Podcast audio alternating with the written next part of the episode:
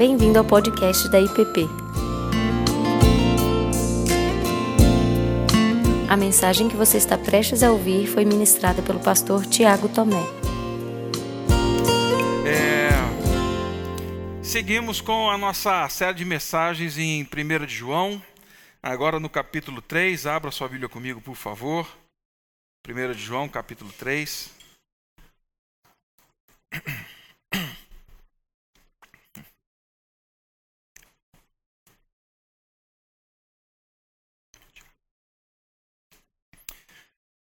Primeira de João, capítulo 3. Eu vou ler do verso 1 ao verso 6.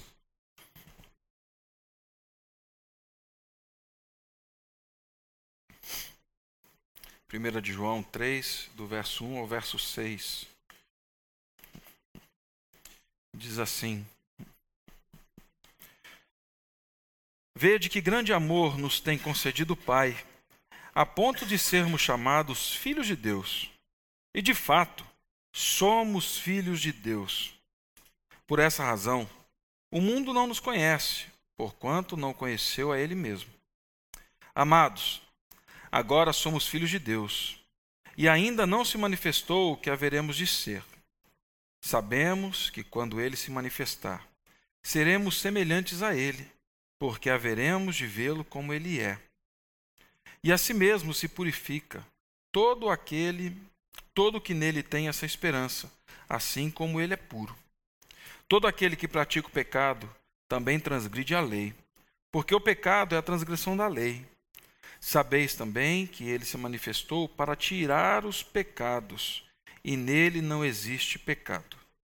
Todo aquele que permanece nele não vive pecando. Todo aquele que vive pecando não o viu, nem o conheceu. Pai Santo, guia-nos por esse tempo de reflexão em torno da tua palavra. E assim como o Senhor tem nos falado ao longo desse dia, que o Senhor continue fazendo. E que teu Espírito Santo cele, confirme a tua palavra em nosso coração. No nome de Cristo. Amém. Em janeiro, nós passamos um tempo em São José dos Campos, que é a nossa cidade natal, minha e da Cláudia. E um tempo com a família, depois passando no litoral, enfim. Quando eu fui à igreja em que eu era pastor, e é a igreja que os meus pais são membros, né? Eu estava com aquela careca brilhante, bonita, né? E que logo volta. Mas quando eu cheguei aquela careca brilhante na igreja, foi um bando de gente chegando e falou assim: Ih, Tiago, você está a cara do seu pai agora. Agora está igualzinho. Eu não acho que é parecido desse jeito. Há quem diga que sim, né? É, algumas pessoas falam assim, não, quem olha de costas vê, né? O jeito de vocês andarem com o braço aberto, assim, parecendo um cabideiro. É, mas há quem diga que a gente se pareça. É, há quem diga que eu também, e que na verdade a Laura lembre aí o meu rosto. Né, Cláudia? Isso desde pequena. A Cláudia veio sofrendo com isso e vai ter que dormir com isso, né? Não tem jeito. Sofre não, né? Tá bom. Mas temos aí semelhanças, né? Um jeito, se você pegar uma foto antiga lá, vai perceber um pouco do, dos traços do rosto do Tiago na Laura. No dia 30 de abril para o dia 1 de maio, o Ângelo chegou em casa de 2018. É... E o Ângelo chegou e com o tempo, sem que sendo nosso filho, mas sem essa herança genética, a, o que a gente começa a ouvir e algumas pessoas vêm dizendo, isso é muito subjetivo. Mas é assim, mas ele tá a cara de vocês, hein, gente, né? E é impressionante que a gente que vai vivendo no dia a dia, a gente vai percebendo que, na verdade, o Ângelo está ficando a cara da família. O jeito de falar, a maneira de argumentar, o jeito que olha para algumas coisas, as reações, né? Ele vai ficando ali um pouco com a cara da família. Isso só prova para a gente uma coisa, gente. Que o relacionamento molda quem somos. A semelhança que temos, ela é prova de um relacionamento. O jeito de andar, o jeito de falar, o jeito de reagir, a risada, isso tudo vai provando que existe um relacionamento por trás. Existe uma troca, existe uma algo que vai sendo moldado. O que João vem argumentando, e nós vimos isso na semana passada, e agora ele vai investir um pouco mais nisso, é que na medida em que nós somos expostos ao relacionamento com Cristo, nós nos tornamos parecidos com Ele. Na medida em que nós nos relacionamos com Cristo, nós nos parecemos com Ele. O que nós aceitamos em matéria de genética, né? o que nós aceitamos nesse tema da presença afetiva que vai moldando, João agora traz para dentro do relacionamento pessoal com Deus, com o Pai Celestial, e ele vai revelando para mim, para você e para aqueles irmãos do passado, que no reino de Deus, a semelhança com esse rei, a semelhança com o Pai, a semelhança com Cristo, a semelhança com o Filho, é prova de um relacionamento profundo é prova de proximidade, é prova de que a gente está conhecendo a mente, a gente conhece a história, a gente sabe de onde a gente veio e para onde a gente está indo. E aí, depois então de falar de três autoevidências, como vimos na semana passada, de que nós somos de Deus, e de que nós somos filhos de Deus, então nós vimos obediência, conformidade e amor. João agora se dirige àqueles irmãos, insistindo num tema muito importante que é o amor de Deus. Existe uma regra dentro da interpretação bíblica e que se um autor ele insiste em falar num pequeno espaço, né, de tempo, de parágrafos, de palavras, algum tema, é porque ele quer dar uma ênfase clara, objetiva, direta àquele tema. Se João começa com a carta falando do amor e vira e mexe, ele volta a falar do amor, não tem como a gente passar por esse tema e abordá-lo uma única vez. Porque o objetivo do Espírito Santo que inspirou João é voltar os nossos olhos para essa realidade, para que a gente compreenda quais são as implicações dessa realidade para a gente hoje. Não só para aqueles irmãos do passado, mas para a nossa vida hoje, agora. E aí então, dessa forma é que João segue no texto que nós paramos na semana passada, no capítulo 2, agora entrando no capítulo 3, dizendo assim: Vede que grande amor nos tem concedido o Pai, a ponto de sermos chamados filhos de Deus, e de fato somos filhos de Deus. Por essa razão o mundo não nos conhece, porquanto não o conheceu a Ele mesmo. Meus irmãos, infelizmente, a nossa tradução não dá o peso dessa pequena palavra, desse pequeno imperativo que João coloca aqui no começo desse capítulo, que é o vede. Veja, olhe, preste atenção. O grego ele explode numa realidade, num imperativo muito claro, muito expansivo, ele é, ele é dramático.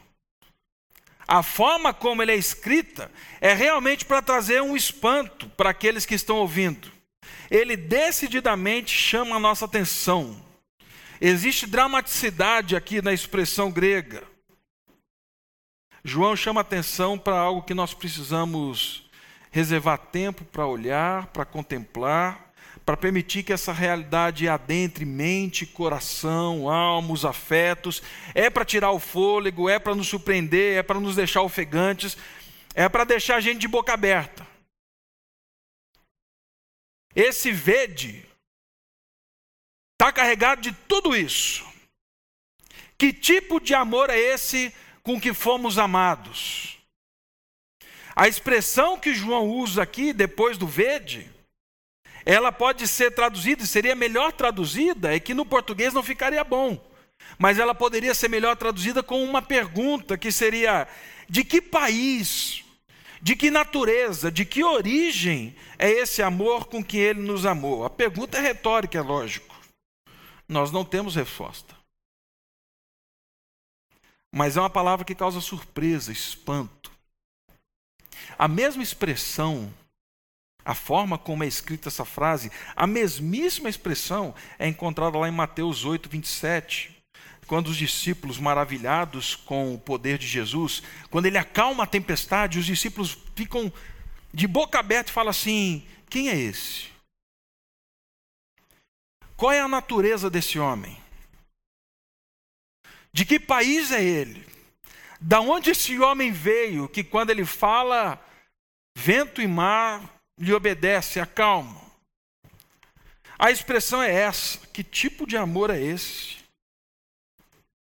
E por que ressaltar isso, irmãos? Hoje, fazendo um salto direto, quando a gente fala de amor, nós estamos falando de algo que foi se tornando banalizado, de algo raso. Quando a gente fala de amor, e conversávamos nisso essa semana, eu, Miranda, Cláudia, quando se fala de amor, nós estamos falando de sexo.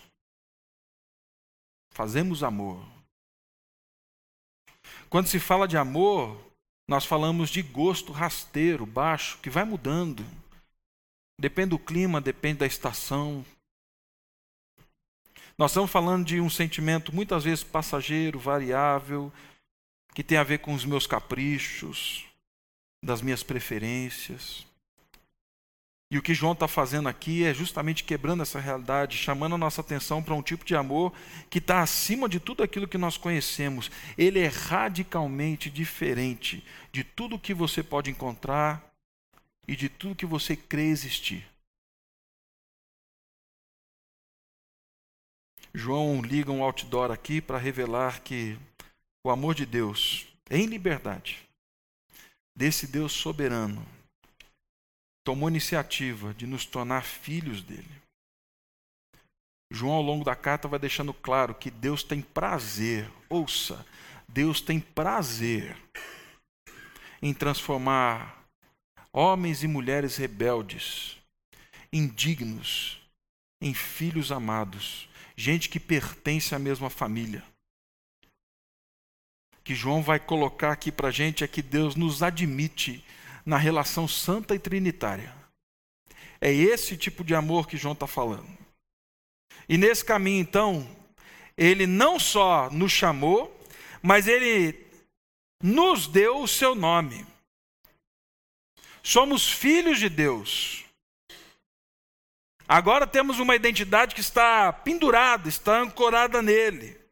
Uma identidade de pertencimento que nos remete à herança, à segurança, à paz, mas eu confesso para vocês que isso durante um tempo ficou muito confuso, até que nessa experiência da adoção, algumas coisas ficaram bem claras. Quando o Ângelo chegou nessa data em casa, final de abril, começo de maio de 2018, o Ângelo não falava. Não falava. O Ângelo era bem monossilábico. Com o passar do tempo, ele começou a balbuciar ali papai, mamãe. Irmã era mais difícil, ainda mais com esse sotaque do interior, né? O irmã. E aí ele, e até hoje fica, não é irmã, é amã, né? E ficou. Mas isso tudo foi muito bonito, gente. Foi maravilhoso. Mas foi aqui na IPP que a gente viveu uma experiência assim muito bonita, uma experiência que marcou. O Zé Arnaldo sempre brincou com o Ângelo, desde que ele chegou, perguntando pelo nome dele. Né? O Ângelo não falava ainda. Aí o Zé sempre chegava e falava assim: Como é que é seu nome, garoto? Né? Dava aquela cutucada e faz o barulhinho com a boca. O Ângelo recolhia, ficava tímido, não respondia. Ele fechava nele. Até que, com o passar do tempo, um dia o Zé Arnaldo chegou aqui embaixo deu a cutucada e falou assim: E aí, garoto, tá bem? Como é que é seu nome? Aí o Ângelo virou, abriu um sorrisão assim e falou assim: Meu nome é Filho. E eu falei assim: Ah, é? E ele falou assim: É, meu nome é Filho. E não era nem filho, era Philo. Qual é seu nome? Meu nome é Filho.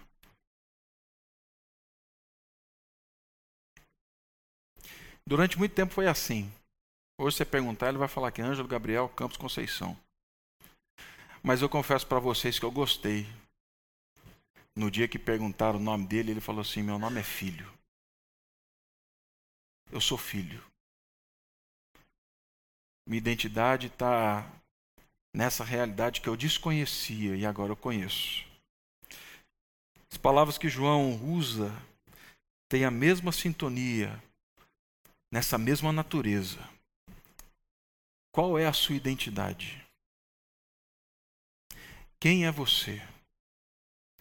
Nós podemos dar muitas respostas, mas eu acredito que a resposta, eu sou filho. Ah, essa resposta é gloriosa. Isso diz respeito à natureza de pertencimento, de amor. Isso diz respeito à casa, isso diz respeito ao lar. Isso diz respeito ao lugar onde nós estamos. Nós somos herdeiros de uma natureza, de um nome, de uma história, de um legado do nosso Pai. Foi por causa disso que ele enviou o filho dele, lá em Gálatas 4, 4 e 5, nós ouvimos isso. Que ele mandou seu filho, nascido de, da lei, para resgatar aqueles que estavam sob a lei, para que possamos receber todos os direitos de filhos de Deus. Meu irmão, quantas vezes ou quantos de nós ainda se maravilham com a grandeza, com a majestade, com a força, com o poder de Deus em nos amar? Quantos de nós ainda ficam espantados com esse amor de Deus? Qual foi a última vez que eu e você nós ficamos impactados, maravilhados, tomados de espanto, de assombro, vede, pelo amor de Deus por nós? Quantos de nós ainda se surpreendem ou se escandalizam com o amor de Deus? Esse amor que ultrapassa o senso de justiça, extrapola limites. Esse amor que chega naquele que nós consideramos indignos, não merecedores, assim como nós.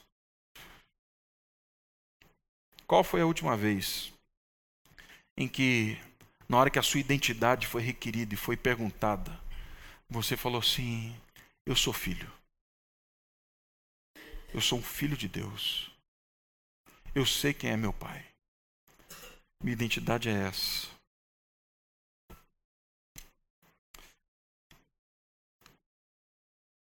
Esse amor muitas vezes é difícil de aceitar.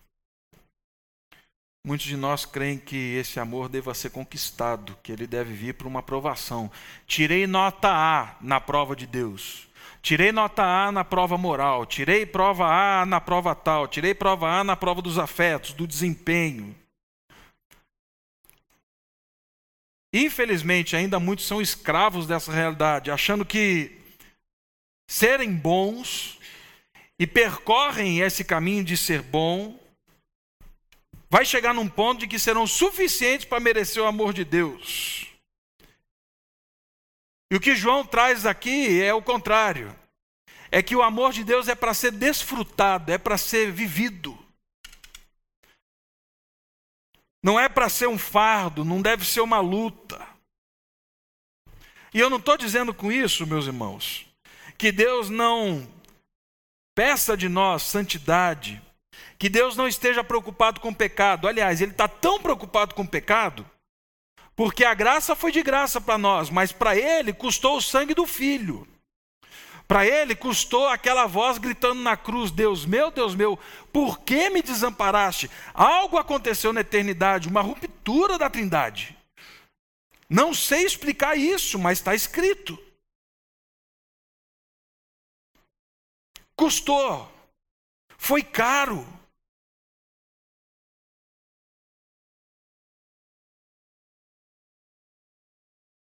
Não estou dizendo que ele não está preocupado com isso. Ele trata seriamente o pecado. Mas o convite de João aqui é outro. O convite de João é: se deixe ser vencido pelo amor de Deus. Deixe-se vencer pelo amor de Deus. Deixe-se vencer por esse amor que quer te transformar em filho. Ele está envolvido nesse processo.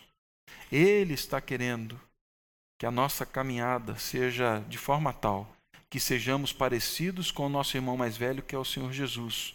Romanos 8, 28 e 29.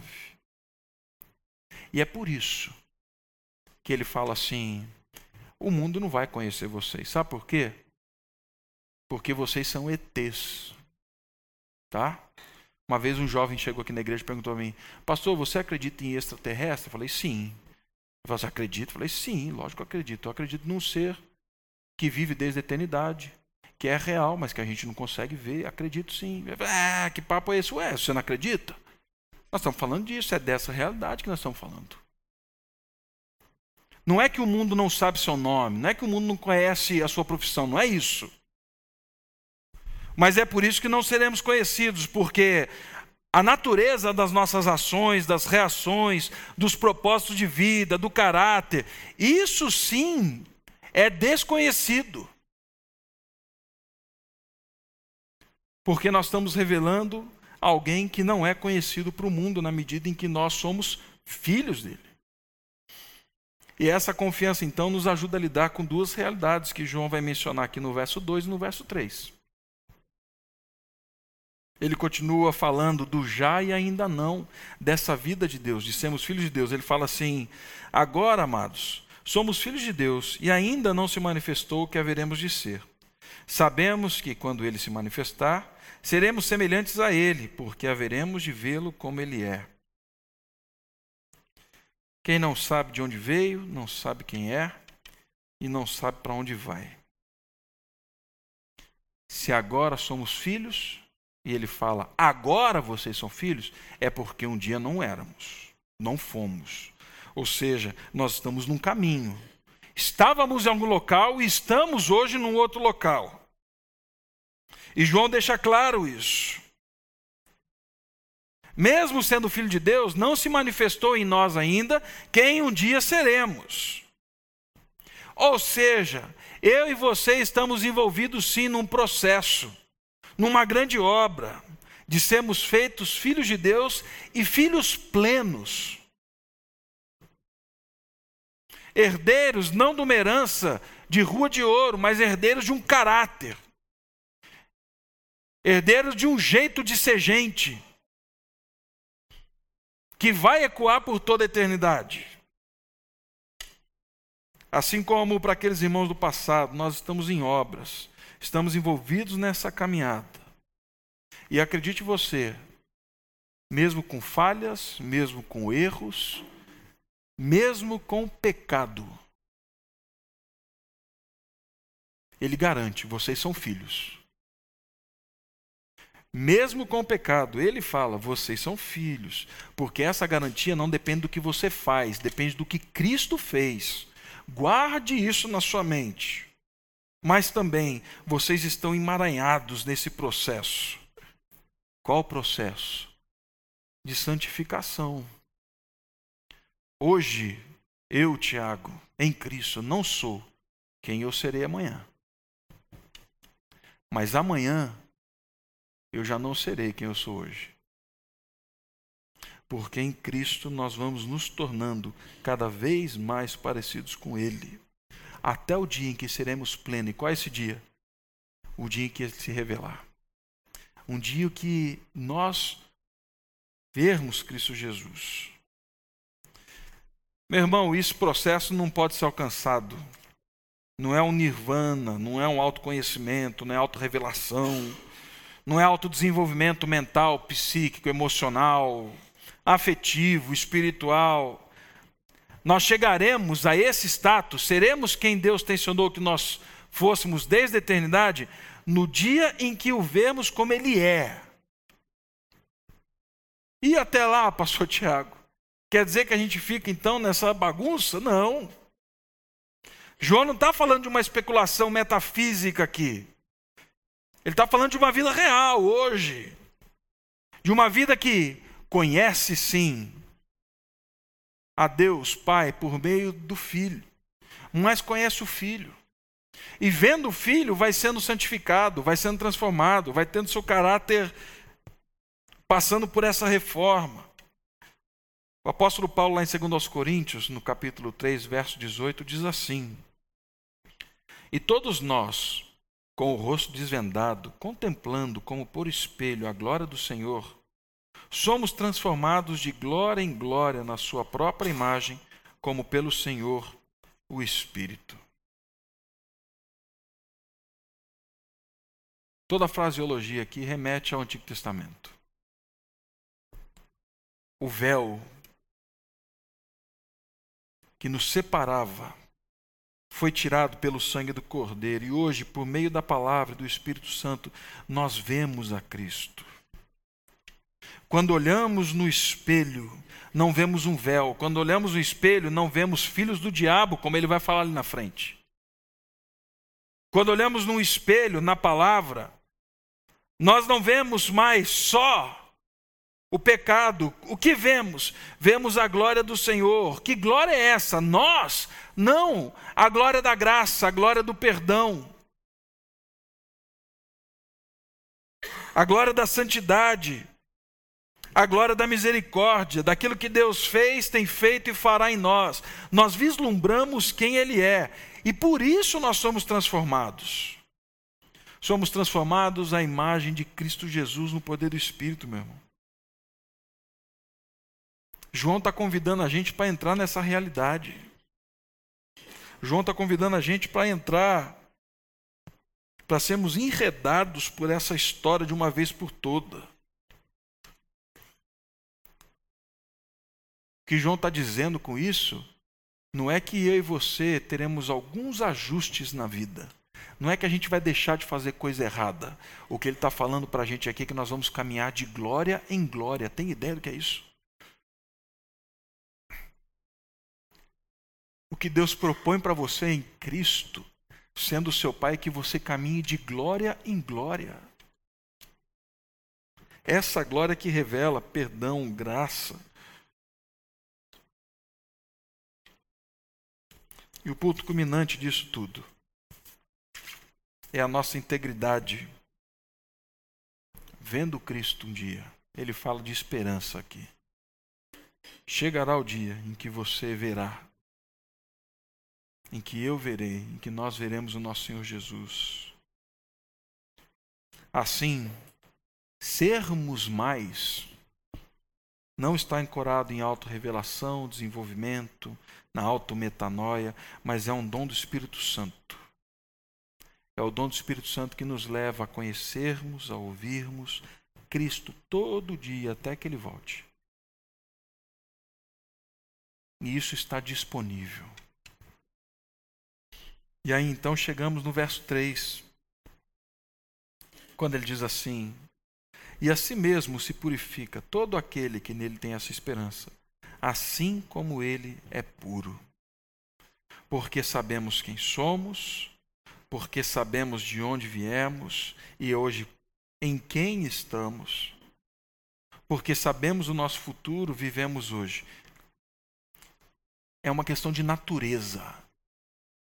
Não é de agenda. Não é de fazer um checklist. Deus não está falando aqui que a santidade é um processo em que eu vou ticando as coisas e falo assim: ah, hoje está bom, terminei. Não é isso. É uma questão de natureza, de DNA. É uma questão de paternidade. É para isso que ele está apelando. Caminhamos em santidade, em purificação, não porque temos um forte desejo ou uma esperança por algo que vai acontecer, não. Nós caminhamos em santidade, em purificação, porque Cristo já realizou e abriu esse caminho para a gente na cruz. Nossa identidade em Deus não será realizada um dia, ela já está em processo, ela já começou aqui. A única razão porque a palavra aqui é colocada como esperança é porque é algo que vai ser completo no futuro, mas já começou. Ela é certa, é para hoje, é para agora. Por isso, no verso 6 é que ele diz: Todo aquele que permanece nele não vive pecando. Todo aquele que vive pecando não o viu e nem o conheceu. E João é enfático, ele volta nessa tecla. E ele está falando disso desde o primeiro dia que nós começamos a ler essa carta. Sermos filhos de Deus significa entrar numa ruptura com o pecado. Mas é importante lembrar que em nenhum momento João disse que o verdadeiro cristão não peca. Pelo contrário, o que ele falou no primeiro capítulo é: se dissermos que não pecamos, fazemos-lo mentiroso e a verdade dele não está em nós. O que João está dizendo não é isso. Ele já nos alertou dessa mentira. Ele já nos alertou que, se pecarmos, existe um advogado, existe um intercessor junto ao Pai que intercede por nós. Do que João está falando então aqui? No verso 6. Eu acredito piamente que João está nos alertando sobre o cinismo, a ironia que ronda o nosso coração. Essa vontade doida que a gente tem de se tornar complacente com o pecado. Principalmente quando é claro para nós. Principalmente quando ele está diante dos nossos olhos e nós fazemos uma escolha deliberada, consciente, contrária, sabendo o que Deus disse, sabendo o que Deus falou, e a gente fala assim: não. Eu escolho o caminho antigo. João está alertando os filhos de Deus: cuidado, cuidado, presta atenção com as armadilhas do coração, com o cinismo, com a ironia. Dentro da doutrina reformada, e a gente quase não usa isso aqui na IPP, tá, gente? Essas declarações, os chavões, né? Mas dentro da doutrina reformada, nós encontramos uma, um ponto, que é a perseverança dos santos. Somos filhos, somos salvos, somos família, povo de Deus, mas Ele nos chamou, sim, para respondermos a Ele ativamente. A perseverança dos santos. Olha só o que diz Hebreus. Tende cuidado, irmãos, ele não está falando de tem de cuidado pecadores que não são filhos. Ele fala o quê? Tem de cuidado irmãos. Jamais aconteça de haver em qualquer de vós perverso coração de incredulidade que vos afaste do Deus vivo. Pelo contrário, exortai-vos mutuamente cada dia, durante o tempo que se chama hoje. Hoje, não é amanhã, é hoje, o processo é hoje a fim de que nenhum de vós seja endurecido pelo engano do pecado, porque nos temos tornado participantes de Cristo, se de fato guardamos firmes até o fim a confiança que desde o princípio tivemos. Enquanto se diz, hoje, se ouvides a sua voz, não endureçais o vosso coração, como foi na provocação. Hebreus 3, de 12 a 15. Cuide do seu coração, pastoreie o seu coração. Nos tornaremos puro como ele é puro, na medida em que olhamos no espelho, vejo quem eu devo ser e pastoreio o meu coração, cuido dele. Afasto a perversidade, a incredulidade. Me santifico para que o povo de Deus seja santificado, porque ele santificou para que fôssemos santificados. João faz essa advertência e exortação não porque uma pessoa que pertence a Cristo pode perder a salvação ou deixar de ser filho de Deus. Não. O que ele está chamando a atenção aqui é da perseverança. Porque a perseverança na luta contra o pecado, mais a perseverança na santidade, mais a perseverança em perseguir o caráter de Deus, a perseverança em olhar para Cristo e falar assim: eu quero ser igual a Ele. A perseverança de deixar as coisas para trás e falar assim: eu vou prosseguir para o alvo, eu estou olhando para frente, eu estou olhando para a linha de chegada. A perseverança é uma evidência clara de que somos filhos, porque sabemos quem Ele é. Então, meu irmão, persevere na luta contra o mal, mas, além de tudo, persevere no caminho da santidade, persevere no teu olhar para Cristo Jesus, persevere nesse olhar para o espelho que molda a tua vida, o teu caráter, os teus afetos, as tuas emoções, as tuas reações, persevere nisso. Por fim, no ano passado uma escola dominical,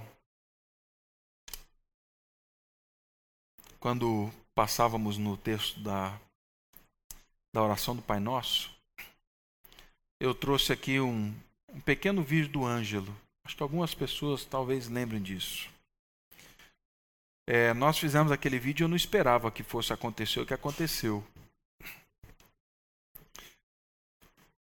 Depois de um tempo, a psicóloga do, do abrigo falou assim: tragam uma foto de vocês e deixe com ele. Nós levamos uma foto nossa e deixamos lá. O Ângelo colocava aquela foto embaixo do travesseiro para dormir. E um dia nós estávamos, pegamos o Ângelo, estava ainda no, na segunda semana dessa conversa, dessa, desses encontros, nós estávamos saindo de um lugar e indo para o refeitório. E ele com a foto na mão. E aí eu, aí eu perguntei, eu não esperava não, mas eu perguntei, eu falei assim, quem é esse aí na foto?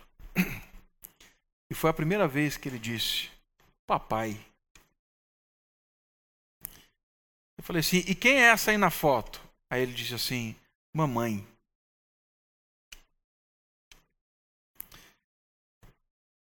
O Ângelo não estava em casa.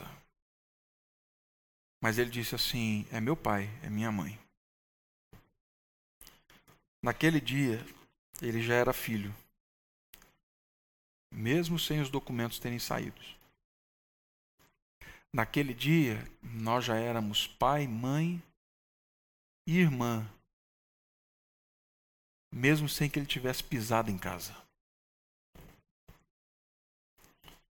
Mas foi na medida em que ele veio para casa, em que pai, mãe e irmã foram sendo afinados. Nós nos conhecemos, o relacionamento dia a dia vai amadurecendo. E hoje eu tenho certeza que o sentido de pai, mãe e irmã é muito mais rico, muito mais pleno, muito mais abundante do que antes. Hoje ele sabe as implicações do pai e mãe, e irmã e filho. Hoje ele sabe as implicações de ser irmão. Isso foi amadurecendo. Meus irmãos, nós somos mais e nós somos plenos. E nós só somos porque o Pai Celeste nos chamou. Ele nos chama de filho e nós o chamamos de pai. Nesse caminho nós não somos quem éramos. Talvez a gente não tenha chegado em casa ainda. Ah, mas a gente já sabe quem ama e quem nos amou. A gente sabe que tipo de amor com que fomos amados. A cada dia, Ele nos convida a nos afinarmos, a nos conhecermos convite que ele faz aqui, eu quero que vocês amadureçam na relação comigo. Eu quero que vocês amadureçam nessa relação de pertencimento.